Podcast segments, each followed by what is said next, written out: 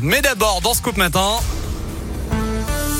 Eh bien, le journal des bonnes nouvelles maintenant avec Noémie Mabilon. À la une, ils ont parcouru plus de 700 km à vélo en une semaine entre le Beaujolais et le Gers. Les Caladois Yann et Jean-Michel, tous deux en surpoids, ont relevé le défi haut la main selon le progrès. Après avoir créé l'association Les Deux Gros Rouleurs pour soutenir la lutte contre l'obésité, ils ont pris la route et récolté 10 000 euros.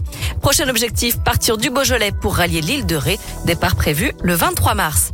Une bonne nouvelle pour les skieurs et les amateurs de montagne. D'importantes chutes de neige sont attendues dans les Alpes ces prochaines heures. Il devrait y avoir 30 à 50 cm de neige sur les hauts sommets, jusqu'à 10 cm vers 1700 mètres d'altitude.